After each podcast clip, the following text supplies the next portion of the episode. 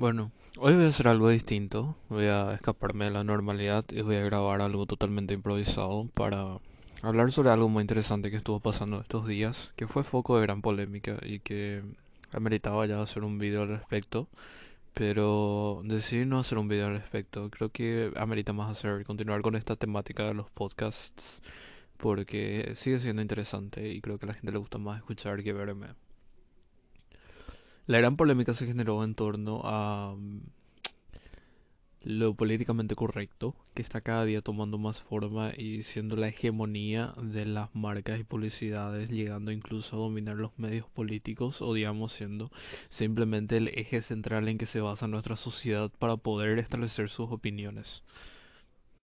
Y la verdad sigue siendo bastante interesante, porque hoy día no podés más ejercer una opinión sobre algo o no podés emitir una opinión sobre algo si es que ese algo llegaría a ser políticamente incorrecto.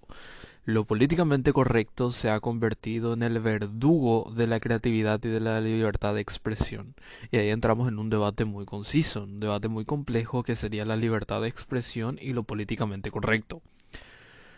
Grandes empresas multitudinarias con muchísima gente que va trabajando en los backstage y que generan miles y miles y miles de millones de dólares anuales siguen siendo, em, digamos, los que más empeño le ponen a arruinar todo. Ya tenemos clásicos como em, Disney que cada año suele lanzar los live actions, que en mi, opinión personal son una reverenda mierda y le cagan por encima a los clásicos de siempre, que fueron parte de nuestra infancia, pero tienen un plus agregado. Tienen el cambio de personajes que es lo que ellos em, tratan de mostrarnos como lo políticamente correcto. Esta falsa imagen de inclusión donde hay personajes de color, donde hay personajes variados, digamos, de distintas etnias, de distintas razas, y nos hacen eh, creer de que hay una iniciativa de inclusión. Pero en realidad de esto lo que se llama es nada más que un marketing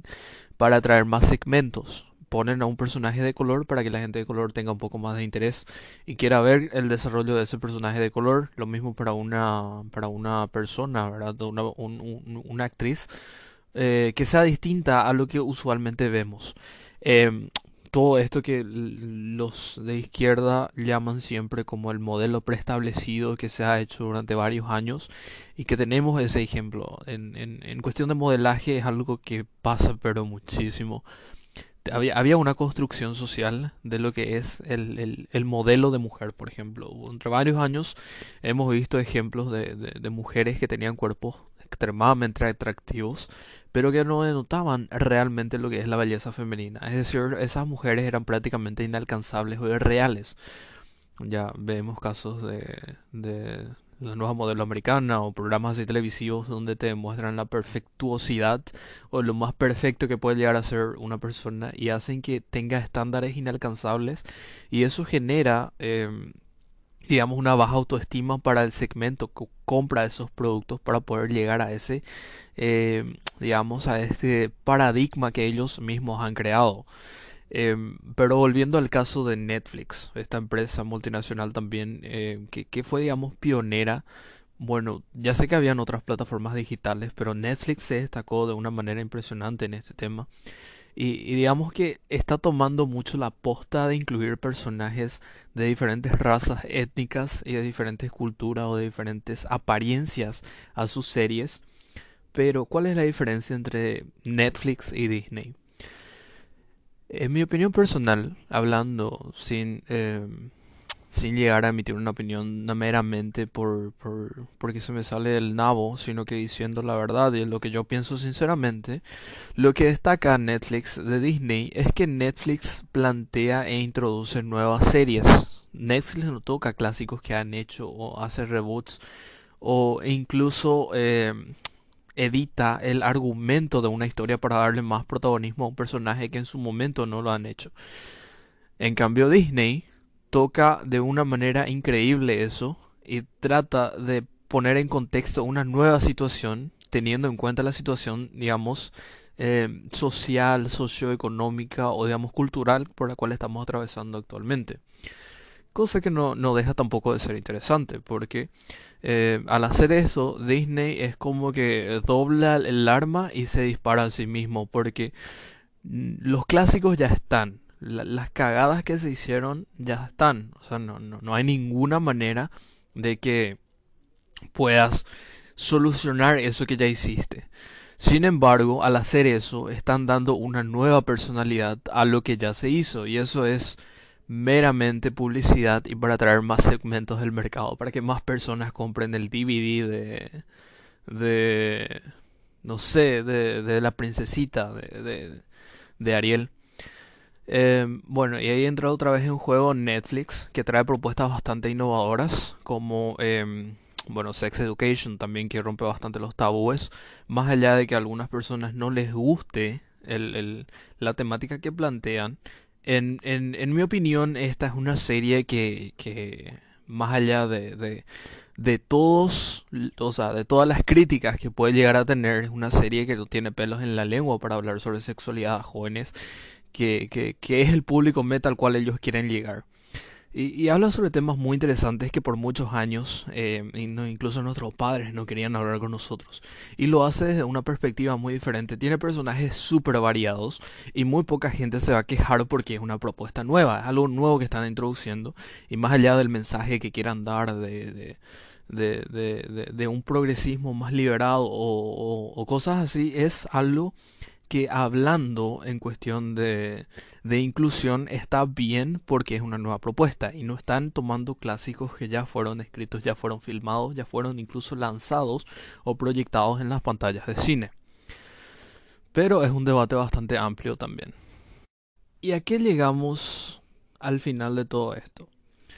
Hace un par de semanas, Calvin Klein llamó o emitió su nueva campaña o promocionó su nueva campaña de publicidad con la modelo eh, transexual Jari Jones, que fue foco de gran polémica. Llovieron las críticas por doquier, todas partes del mundo, incluso personas que en su vida han usado una prenda de Calvin Klein y que no sabían de la existencia de la empresa hasta que esta persona fue quien fue electa la modelo para poder representar ese mes de publicidad y que es el Pride Month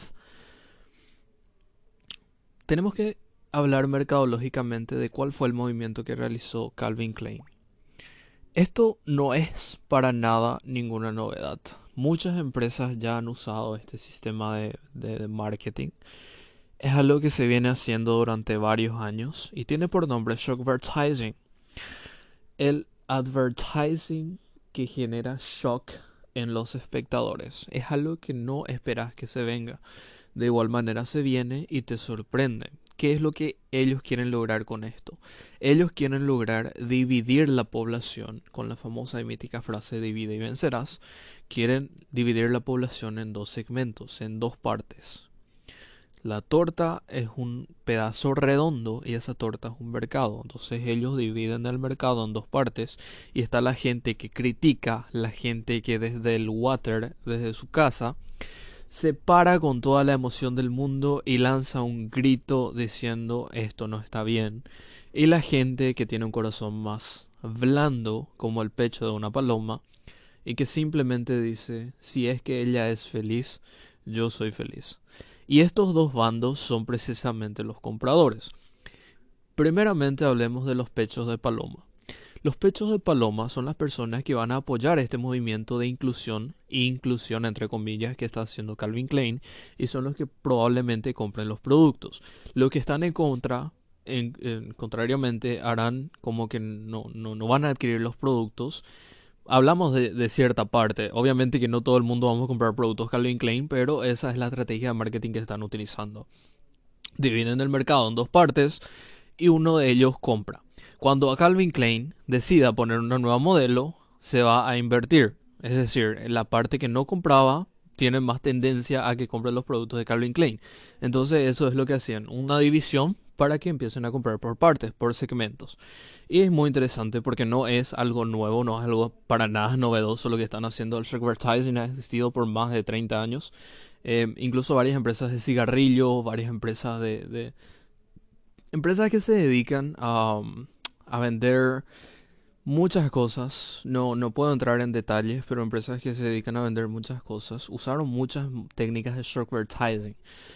El trabajo, digamos, las mujeres que trabajan sexualmente ofreciendo sus servicios fueron foco de gran polémica también un cierto tiempo cuando una marca de cigarrillos intentaba usarlas para publicitar sus marcas. Y es algo que siempre genera polémica, divide al público en segmentos distintos, donde cada uno establece una opinión personal, pero se logra lo que quieren lograr, que es llamar la atención finalmente, y los únicos que ganan son las empresas. Em, y básicamente es eso. Esta fue una grabación totalmente improvisada. Espero que les haya gustado. Y nos encontramos en el siguiente episodio. Y esto fue políticamente incorrecto.